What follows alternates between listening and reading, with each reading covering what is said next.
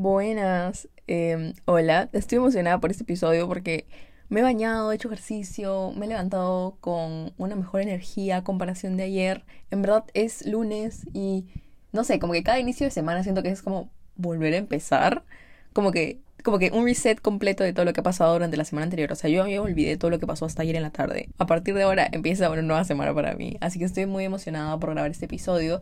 Además, siento que me estoy organizando mejor, estoy muy orgullosa de mí por todo lo que he estado logrando como que estos días y cómo es que he estado mejorando bastante mi disciplina y por eso quiero hablar del tema. Más que nada quiero hablar de como que la fuerza de voluntad y lo importante que es tener disciplina para poder adoptar nuevos hábitos y sobre todo como para poder cumplir tus metas. Así que sí, ya no voy a hablar mucho eh, con respecto a esta introducción, sino que vamos a empezar. Bueno, la disciplina. ¿Qué se puede decir? Eh, quiero dar como un pequeño background de cómo yo he adoptado estos hábitos más disciplinarios en mi existencia y como que mi historia más o menos con respecto a la disciplina y cómo es que yo he podido eh, cambiar mi mentalidad en varios aspectos. Primero, algo que siempre acoto en varios episodios es como que, ah, yo antes era así, hasta que no sé cuánto. Pero yo la verdad es que siento que he estado como en tres stages con respecto a la disciplina. Por ejemplo, primero tengo a mi yo que está completamente organizada y que le hace caso exactamente a lo que dice en su agenda y lo hace de 7 a 7 y 5 y después de 7 y 5 a 7 y 10 este, medita y de 7 y 10 a 7 y 20 lee un libro y de 7 y 20 a 7 y media hace yoga, o sea, como que me pongo así loca. Después está mi otro lado donde estoy como que, ¿sabes qué? Me llega, no quiero hacer absolutamente nada con mi vida y simplemente no me voy a parar hoy día de la cama. Y después está a mi lado, que es en el que estoy ahorita, y es como que estoy intentándolo, como que no estoy tratando de forzarme a hacer cosas que no quiero, pero tampoco es como que si no tengo ganas de hacerlo no lo voy a hacer, ¿no? Como que creo que la disciplina más que nada se basa en darnos cuenta que la motivación no es suficiente y a veces hay que hacer las cosas sin ganas para después como esperar un, un logro a largo plazo. No todo va a pasar como que en un snap, no todo va a pasar, ay, Charlie D'Amelio, ¿no? Que subió un video y se volvió famoso, o sea, la idea es aprender a darle tiempo al tiempo. Y la verdad es que en lo personal he crecido con la idea de que soy una persona floja y que nunca termino lo que empiezo. Entonces, este, suelo ser una persona a la que se le hace bastante difícil construir nuevos hábitos, pero sobre todo como mantenerlos, ¿no? Porque es como que, ah, ok, perfecto, eh, quiero empezar a levantarme temprano todos los días. Lo voy a hacer, lo voy a intentar, pero lo más probable es que no pase la primera semana. Y actualmente estoy buscando como un balance en mi vida, creo que también lo he dicho en varios episodios antes. Estuve buscando un balance donde como que no quiero tener que, o bueno, poder controlarlo todo y tener que hacer cosas puta desde las 5 de la mañana hasta las 8 de la mañana y tener todo listo para esa hora y ya tener mi día libre, pero tampoco quiero dejar mis metas de lado y estar como que, ay, no, me voy a levantar a las, no sé, a las 12 del día y no voy a hacer absolutamente nada, lo cual no está mal si es que ustedes quieren controlarlo todo y no está mal si es que ustedes no quieren controlar absolutamente nada, pero la idea, o bueno, en lo personal yo pienso que es importante un balance. ¿Y cómo pienso lograr esto? Más que nada lo quiero hacer como, como dije, ¿no? Nuevos hábitos, sobre todo organización y creo que para la organización es muy importante que se puedan planificar las cosas, pero hablemos de la disciplina y la fuerza de voluntad primero y después voy a hablar de cómo me estoy organizando y planificación y, y.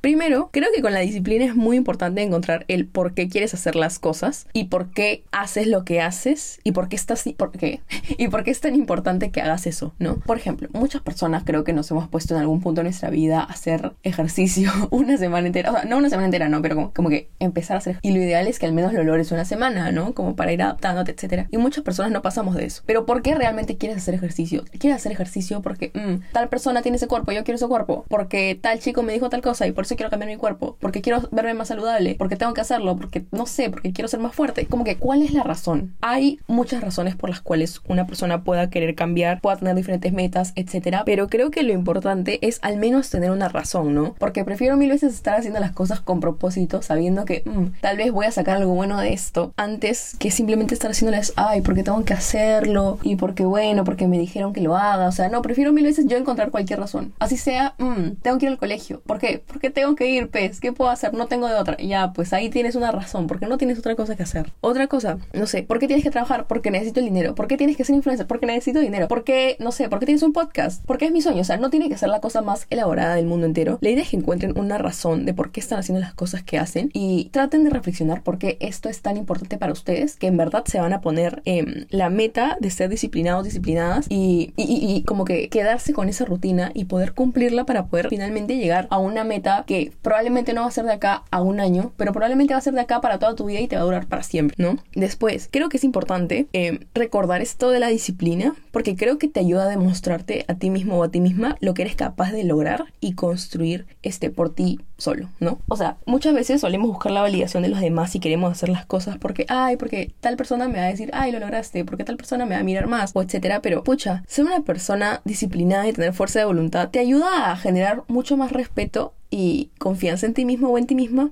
no sé, en lo personal yo admiro demasiado a las personas que cumplen sus metas y me he dado cuenta que tengo varios como que referentes y también me he dado cuenta que hay personas que cuando me cuentan que van a como que, que tienen una meta, yo digo, ah, de ley lo vas a hacer, o sea, como que ni siquiera lo dudo estoy casi segura de que esa persona lo va a lograr. Pero también hay personas que cuando me dicen esas cosas es como que ya, ya, sí, sí, claro. Entonces, si se dan cuenta, el hecho de ser disciplinado, el hecho de cumplir tus metas, el hecho de respetarte a ti mismo, este, con respecto a tu fuerza de voluntad, con respecto a lo que quieras lograr finalmente, no solamente te va a dar credibilidad a ti, sino que también le va a dar como que credibilidad a las otras personas con respecto a ti. Vas a generar confianza, vas a irradiar confianza. No solamente como que, ay, no sé, puedo confiar en ti para que me ayudes con esto porque sé que lo vas a hacer, sino como que confianza en seguridad propia, ¿no? Y, o sea, qué importante es reflexionar esto cuando, por ejemplo, lo relacionamos con un amigo, un amigo, un familiar, que es como que, ok, yo te prometo que voy a hacer esto. Tú no buscarías defraudar a esa persona. Si no buscarías defraudar a alguien más, ¿por qué te buscarías defraudar a ti mismo o a ti mismo? Entonces, creo que con esto, la disciplina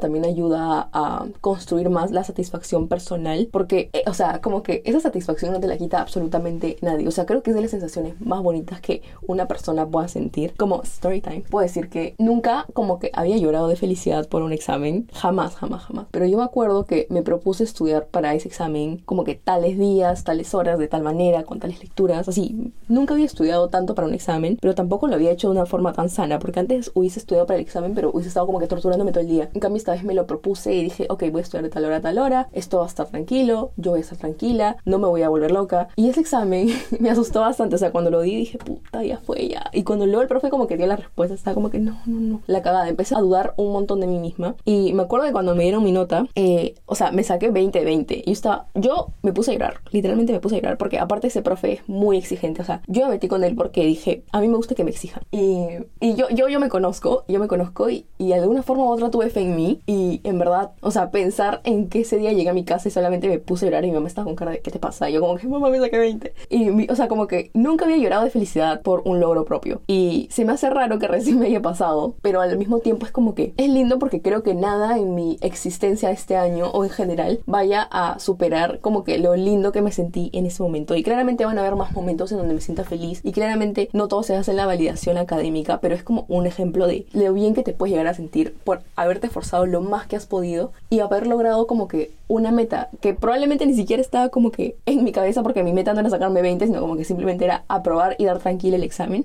Y wow, o sea, lo logré. Tienes que hacerte cargo de tu vida. O sea, creo que es importante recalcar que si uno tiene metas, nadie más las conoce. O sea, no necesariamente nadie más las conoce, ¿ok? Pero como que nadie más siente la misma pasión por esas metas que uno mismo. Entonces, créanme que si ustedes mismos no se esfuerzan y ustedes mismos no tratan de dar lo mejor que pueden para poder lograr lo que quieren en general, nadie más lo va a hacer por ustedes. Y sí, o sea, hay momentos en donde, puta, no te dan ganas de absolutamente hacer nada. O sea, no te voy a decir que murió tu perrito y ya al día siguiente, 5 de la mañana, tienes que hacer absolutamente todo. Y tampoco es la idea levantarse todos los días a las 5 de la mañana y hacer ejercicio todos los días, y hacer yoga todos los días, y meditar todos los días, y leer un libro todos los días. Si a ti se te acomoda eso, perfecto. Si a mí no se me acomoda, no es mi problema. Tipo, es mi estilo de vida. Yo voy a encontrar otras rutinas, otra forma de ser disciplinada, pero no, o sea, como que la idea no es seguir a alguien. ¿Me entienden? Yo creo que hacía eso bastante antes y era como que fijarme en, ay, ¿qué está haciendo tal youtuber? ¿Qué está haciendo tal influencer? Ah, se está levantando a las 5 de la mañana, perfecto. Yo también voy a levantar a las 5 de la mañana y voy a leer un libro sobre autoestima y salud mental y todo está de puta madre cuando en realidad a mí no me gustaba eso y a mí me estresaba bastante hacerlo. Y en realidad prefiero mil veces levantarme todos los días a las 7 de la mañana,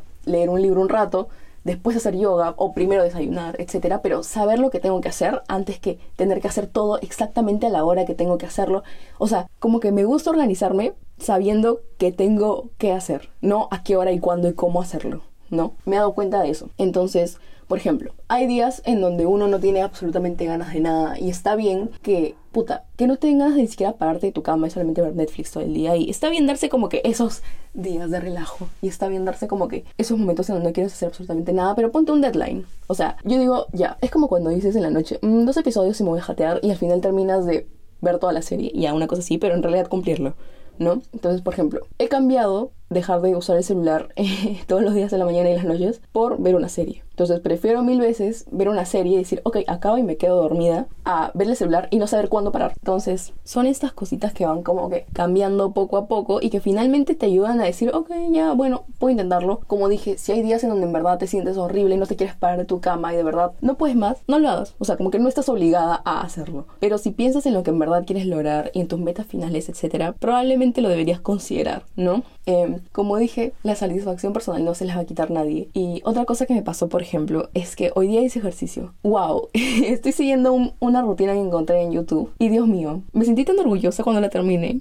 Porque para mí sí me hace, o sea, mi relación con el ejercicio es muy como que Messi, la verdad, porque yo he tenido problemas antes. Y que esta vez diga, ok, voy a hacer ejercicio porque en verdad, como que quiero estar saludable, quiero cuidar mi cuerpo. Aparte tengo un problema con la insulina, entonces como que me ayuda ahí. Pero me sentí muy orgullosa porque en verdad yo lo veía y era como que, wow, yo me hubiese obligado a hacer esto, pero ahorita como que estoy tratando de encontrar modificaciones que sean más fáciles, pero al mismo tiempo siento que sí estoy ejercitando. Entonces como que la, la satisfacción que sentí lo bien que me sentí después de hacer ejercicio fue increíble. Y muchas veces simplemente no nos dan ganas de hacer nada. O sea, ayer, por ejemplo, no tuve ganas de absolutamente nada. Solamente quería ver series en Netflix. Pero aún así me paré, traté de hacer yo un rato, ejercicio. Y bueno, me estaba proponiendo, como que mi meta este año es leer 15 libros, ¿ok?